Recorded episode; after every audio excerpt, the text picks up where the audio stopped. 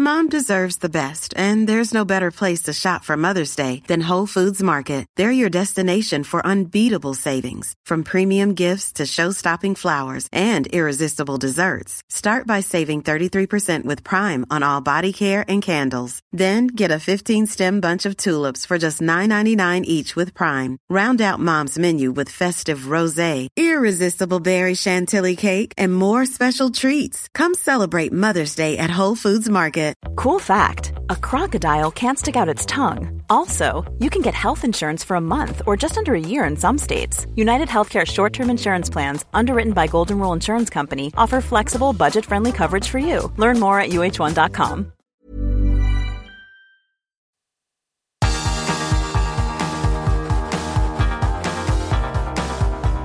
Universo Premier, tu podcast de la Premier League.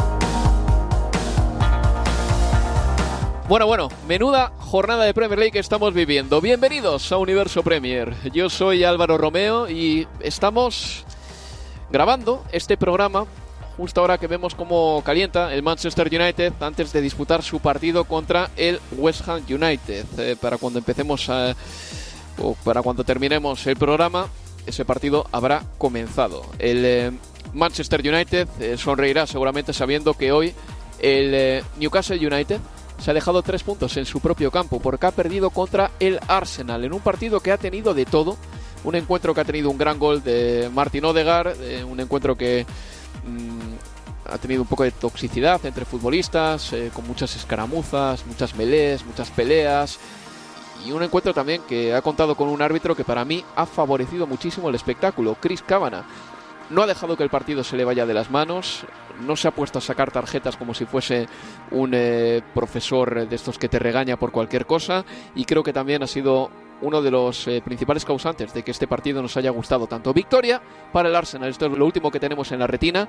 Ha ganado el equipo de Mikel Arteta por 0 goles a 2 al Newcastle United, pero como ayer el Manchester City le ganó no sin apuros al Leeds United por 2 goles a 1, sigue líder el Manchester City y el Arsenal sigue a un punto de los Cities. En la clasificación está de la siguiente manera. El Manchester City es primero con 82 unidades. El Arsenal segundo con 81 puntos, pero el Arsenal ha jugado un partido más. Tercero es el Newcastle United con 65 puntos. Cuarto es el Manchester United que jugará después con 63 y quinto el Liverpool con 62 puntos. A ver, os voy a explicar exactamente cómo están las eh, mm, combinaciones para ganar el campeonato o las, eh, las posibilidades que tenemos en este momento. El Manchester City será campeón de la Premier si gana los tres partidos que tiene por delante. Si le gana al Everton en Goodison Park, al Chelsea en el Etihad y al Brighton en Hove Albion en el Amex, será campeón de la Premier League. Así, ya está, sin más. Y si necesitas una victoria más, pues bueno, en el último partido jugará contra el Brentford a domicilio, en el GTEC Community Stadium. Y eso teniendo en cuenta o pensando que el Arsenal lo va a ganar todo. El siguiente partido del Arsenal va a ser contra el Brighton, va a ser muy difícil, pero por lo menos el partido es en el Emirates. El siguiente partido del Manchester City será contra el Everton en Goodison Park.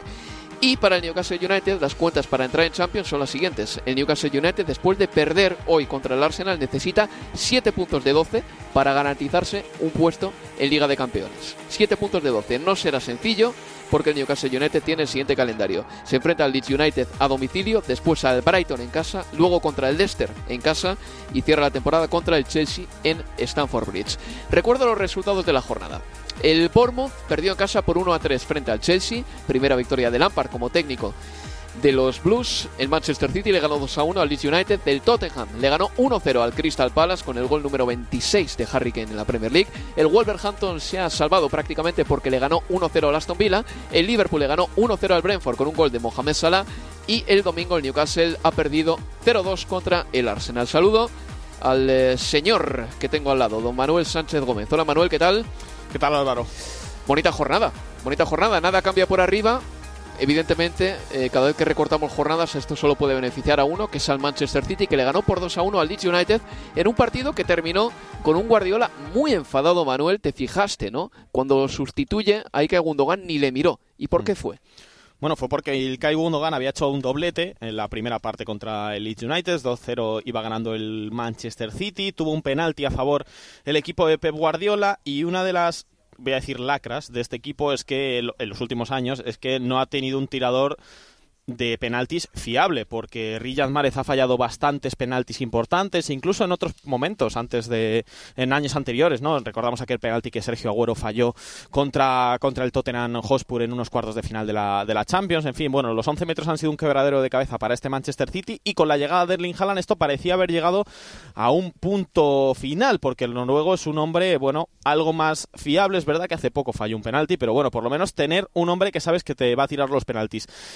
Y Mm, por alguna razón, creo que porque Erling Haaland le dejó tirar el penalti a Gundogan para que consiguiera el primer hat-trick de la, su carrera, pues fue Gundogan el que tiró un penalti con 2-0 a favor del City y lo falló. El alemán lo tiró al palo, el Leeds United recortó distancias a 5 minutos del final con un gol de Rodrigo Moreno y el Manchester City se pudo meter en un problema, igual que por ejemplo el Arsenal se metió en un problema cuando contra el West Ham United Bukayo Saka falló un penalti con 1-2 que hubiera supuesto el 1-3 y al West Ham y el West Ham United les acaba empatando ese partido, el Arsenal se deja dos puntos que pueden ser clave, el Manchester City ayer tuvo la suerte de que el Leeds United pues no tuvo la gasolina para acabar empatándoles a dos, pero aún así, bueno, Guardiola no estaba contento. Es increíble de todas maneras mm, lo frágil o vulnerable que puede ser eh, la mentalidad de un equipo cuando parece que tienes eh, todo a favor para marcar el 3 a 0, fallas tu penalti y minutos después, no muchos minutos después, Rodrigo Moreno, el eh, ex del Valencia, te marca el 2 a 1 y sufres en un partido que tenías ganado. Hmm. Era cuestión de defender ese 2 a 0 o de marcar el tercer gol y al final Ilkay Gundogan lo falló. Esto decía Pep Guardiola al respecto de esa jugada en la que para Pep tenía que haber chutado Erling Haaland ese penalti. Always I believe the taker is the taker. They decide, but the taker is the taker. Uh, but who, says that Erling kick a penalty maybe miss it? Or Riyad take the penalty maybe miss it? But with 2-0, the taker is the taker has to take the penalty. Normally it's Riyad or Erling. But that means as well how incredible this guy is Erling because you can say, no, I didn't score today, I want to score. And think about Gundogan because he believes, okay, hat trick for his first time in his career, I think here, I don't know, in Germany. The first time I want to do it and give it to him. But with 2 0, it's not over. With 3 4 0, it's over. And after you can, okay. But with 2 0, you have to close.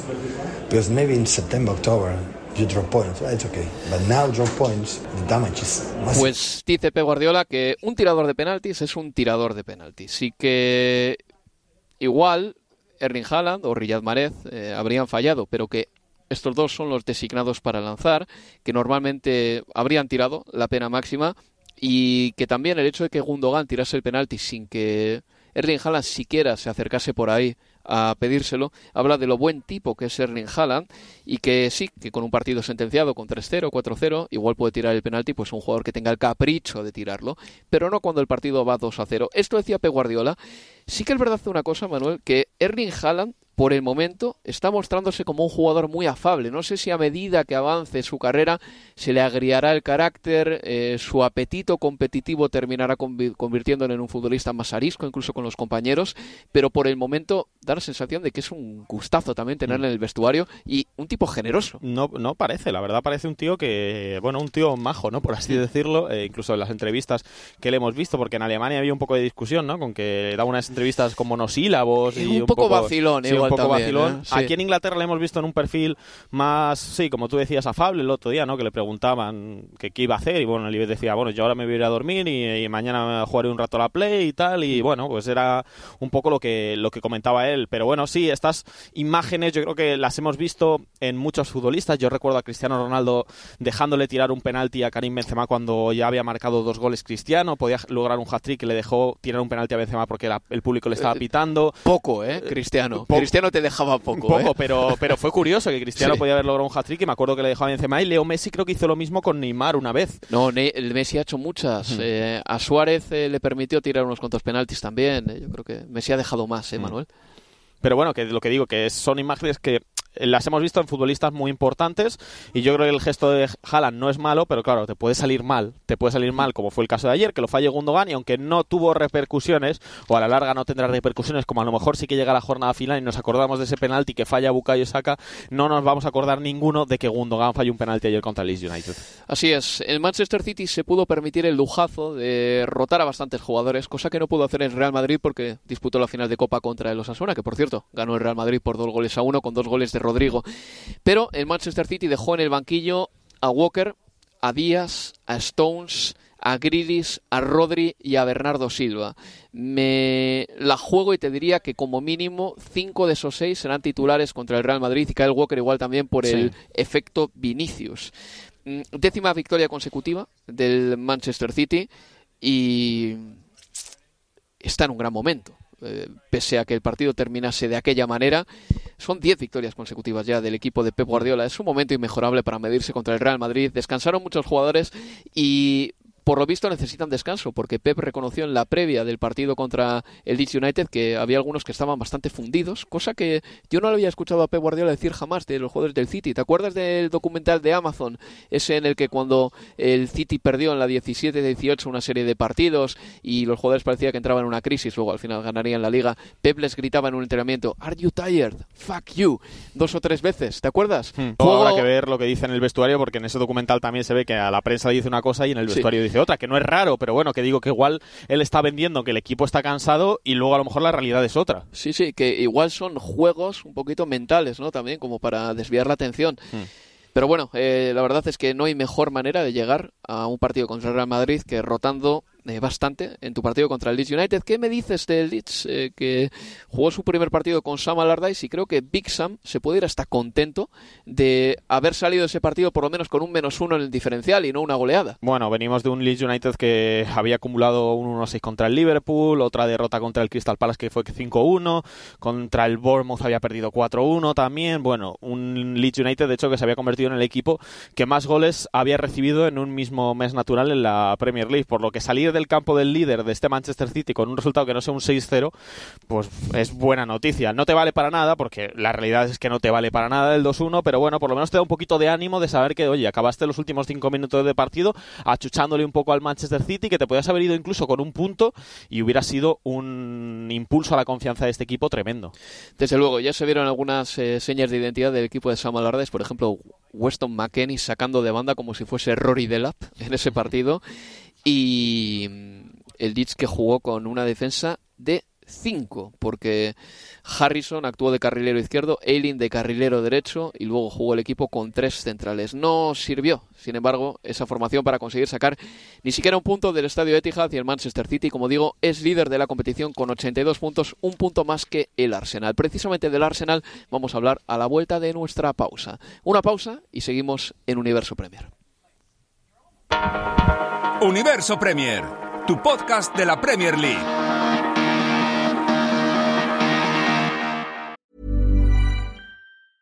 Mother's Day is around the corner. Find the perfect gift for the mom in your life with a stunning piece of jewelry from Blue Nile. From timeless pearls to dazzling gemstones, Blue Nile has something she'll adore. Need it fast? Most items can ship overnight. Plus, enjoy guaranteed free shipping and returns. Don't miss our special Mother's Day deals. Save big on the season's most beautiful trends. For a limited time, get up to 50% off by going to Bluenile.com.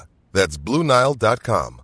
Ryan Reynolds here from Mint Mobile. With the price of just about everything going up during inflation, we thought we'd bring our prices down. So to help us, we brought in a reverse auctioneer, which is apparently a thing. Mint Mobile unlimited premium wireless. Ready to get 30, 30, bit to get 30, bit to get 20, 20, 20, bit to get 20, 20, bit to get 15, 15, 15, 15 just 15 bucks a month. So, Give it a try at mintmobile.com/switch. slash $45 up front for 3 months plus taxes and fees. Promo rate for new customers for limited time. Unlimited more than 40 gigabytes per month slows. Full terms at mintmobile.com.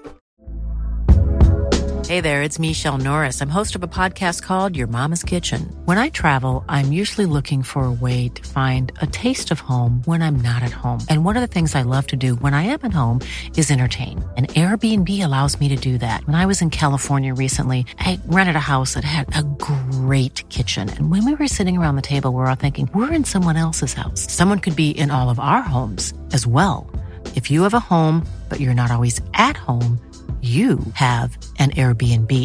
Your home might be worth more than you think. Find out how much at airbnb.com/slash host.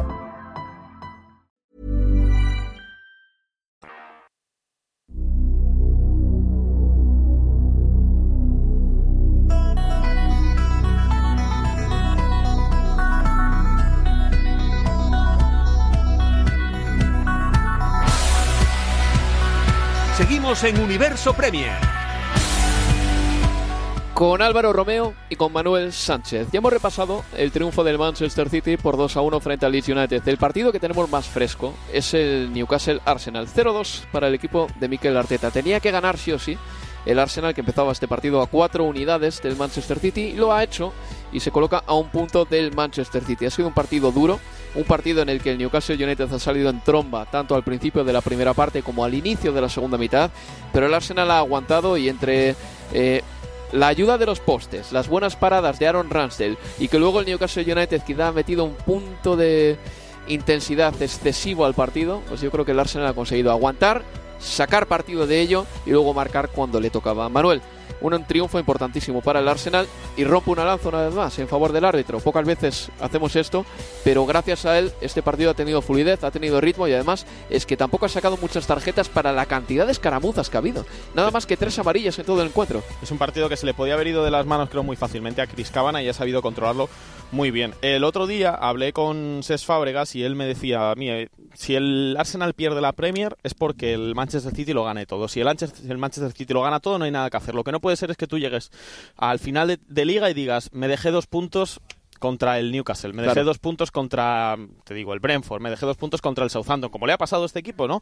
Mm. Tú lo que tienes que hacer en los cuatro o cinco últimos partidos que te quedan es ganarlo todo. Si el Manchester City lo gana todo, pues oye, mira, le das la mano, sigues a, a lo tuyo y ya lo intentarás la temporada que viene, no pasa nada. Y lo que ha hecho hoy el, el Arsenal es dar la cara, recuperarse, ganar dos partidos seguidos, dejar un poco atrás las malas sensaciones de esos cuatro pinchazos consecutivos que tuvo el equipo y ganar a un rival directo y probablemente pues el partido más complicado que les quedaba, porque sí, ahora tienes el Brighton, que sabemos que es un equipazo, que además está también en la pelea por los puestos europeos, pero bueno, en casa vas a tener un plus extra y jugabas en St. James's Park con un equipo que se está jugando la Champions League y luego te va a quedar Nottingham Forest que sí que es fuera de casa, pero es un equipo muy inferior y se va a quedar el Wolverhampton Wanderers en casa, que ya no va a tener nada por lo que jugar, así que se espera que por lo menos ese partido son tres puntos asegurados. Te quedan tres partidos, los tienes que ganar, luego puedes no ganar la Premier, de hecho sería lo más normal contra el Manchester City, pero oye, tú has dado la cara hasta el último día, hasta el último minuto. Y tenemos que decir que si el Arsenal gana todo lo que tiene pendiente, va a sumar, Manuel, 90 puntos, teniendo en cuenta que la pasada temporada hizo 69, es una mejora de 21 unidades, es una auténtica pasada. A ¿Cuántas Premier hubiera ganado el... Si nos vamos de todas las Premiers desde el 92 hasta ahora, ¿cuántas hubiera ganado con 90 puntos el Arsenal? Muchas, muchas. Habría... las últimas contra el Manchester City, que obviamente son una locura, hubiera ganado muchas. Es para analizarlo, de hecho.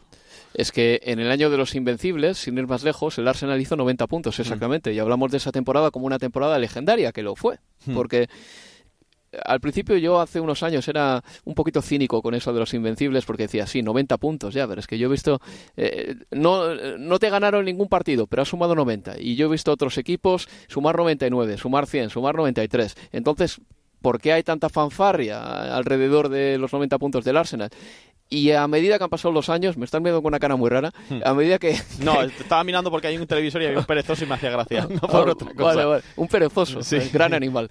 eh, y a medida que han pasado los años, vaya, eh, le he dado más valor a, la temporada de los Invencibles del Arsenal. Te voy a decir exactamente por qué. Porque el sistema de puntuación es absolutamente arbitrario.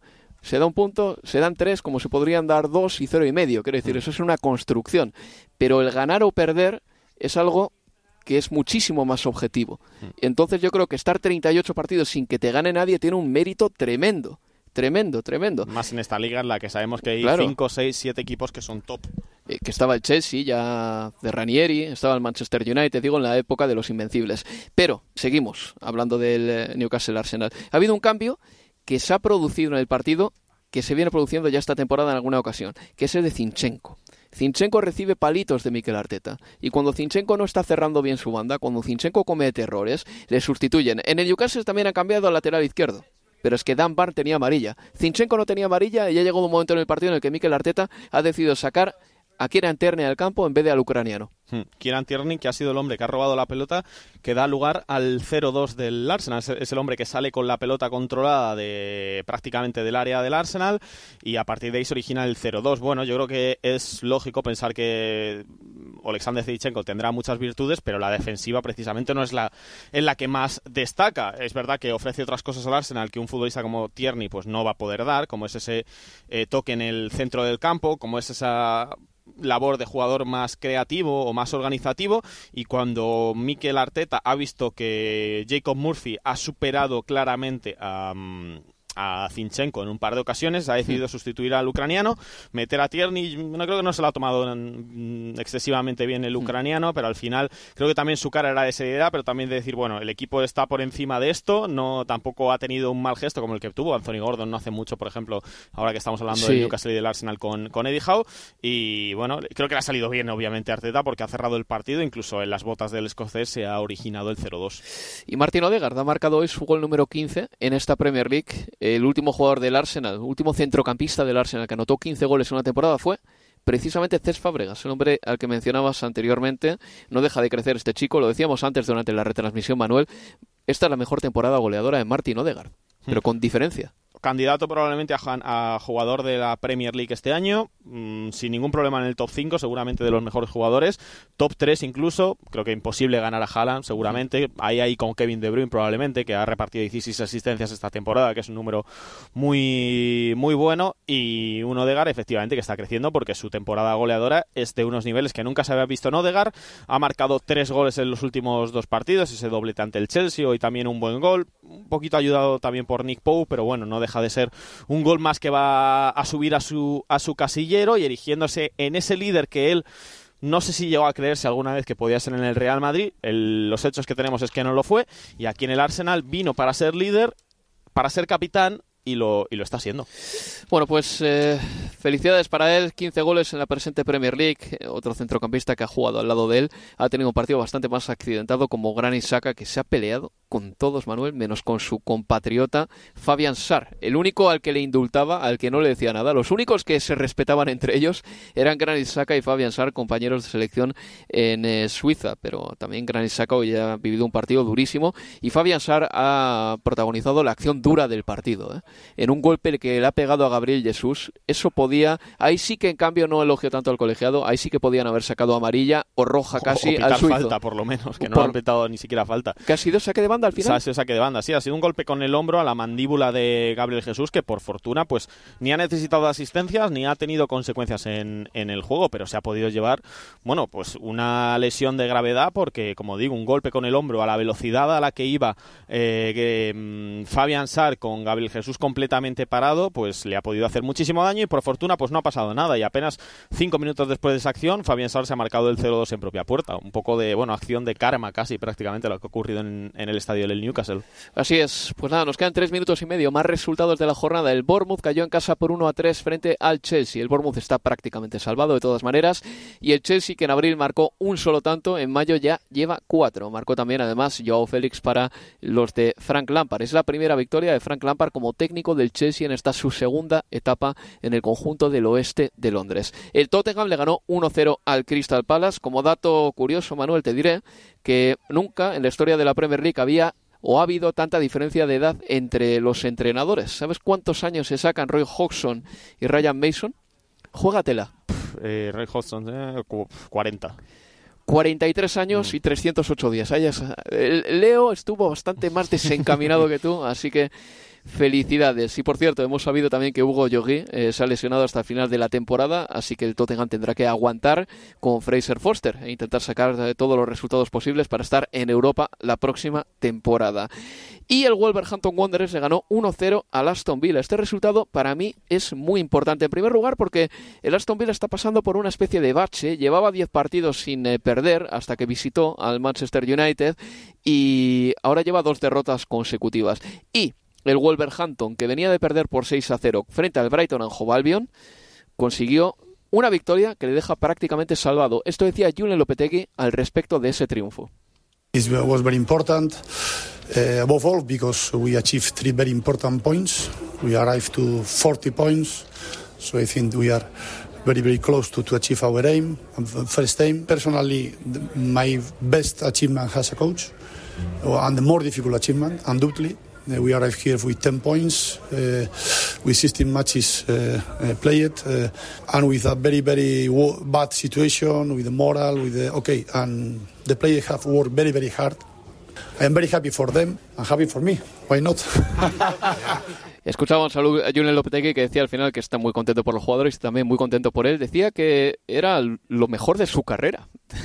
y es que es verdad que llegó a este equipo, un equipo que tenía 10 puntos según Lopetegui, eh, no sé si los datos son correctos, los que dice Julen, y que tenía 10 puntos después de 16 partidos y que ya han conseguido los 40, que era el primer objetivo que tenían. La verdad es que Julen Lopetegui ha caído de pie en esta Premier League y el Wolverhampton Wanderers ha mejorado, Manuel, todo a raíz también de poner una alineación muy ortodoxa con dos tipos arriba que muerden como Mateus Cuña y Diego Costa. ¿eh? Y sobre todo porque lo de Costa parecía una solución por de emergencia, tirando ahí un poco de de reminiscencias de lo que había sido Costa en la Premier League porque llegaba sin prácticamente jugar en verano como una solución pues como digo muy de emergencia y bueno no es que haya notado muchísimo en el plano goleador que ha marcado un gol en el en el Wolves pero sí que se ha establecido como titular y Mateus Cuña que poquito a poco ha ido entrando y el Wolves se ha salvado una temporada en la que cuando llegó Lopetegui el equipo estaba en descenso y creo que colista pues estaba muy mal y al final Wolverhampton Wanderers ha sacado la cabeza. En fin, 40 puntos para ellos. La próxima temporada, a menos que pase algo muy extraño, estarán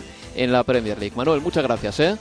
Un abrazo, Álvaro. Y nada, esta semana os recuerdo que tenemos Liga de Campeones, el derby de la Madonina y también el martes el Real Madrid-Manchester City. Se despide de todos vosotros Álvaro Romeo. Esto ha sido todo por nuestra parte. Adiós, amigos. Adiós.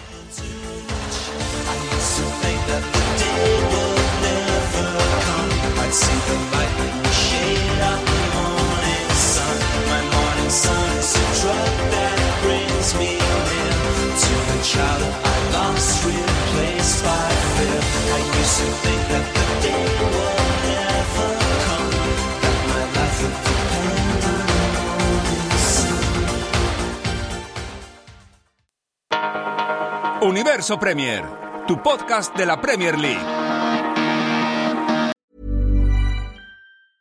Mom deserves the best, and there's no better place to shop for Mother's Day than Whole Foods Market. They're your destination for unbeatable savings, from premium gifts to show-stopping flowers and irresistible desserts. Start by saving 33% with Prime on all body care and candles. Then get a 15-stem bunch of tulips for just $9.99 each with Prime. Round out Mom's menu with festive rosé, irresistible berry chantilly cake, and more special treats. Come celebrate Mother's Day at Whole Foods Market.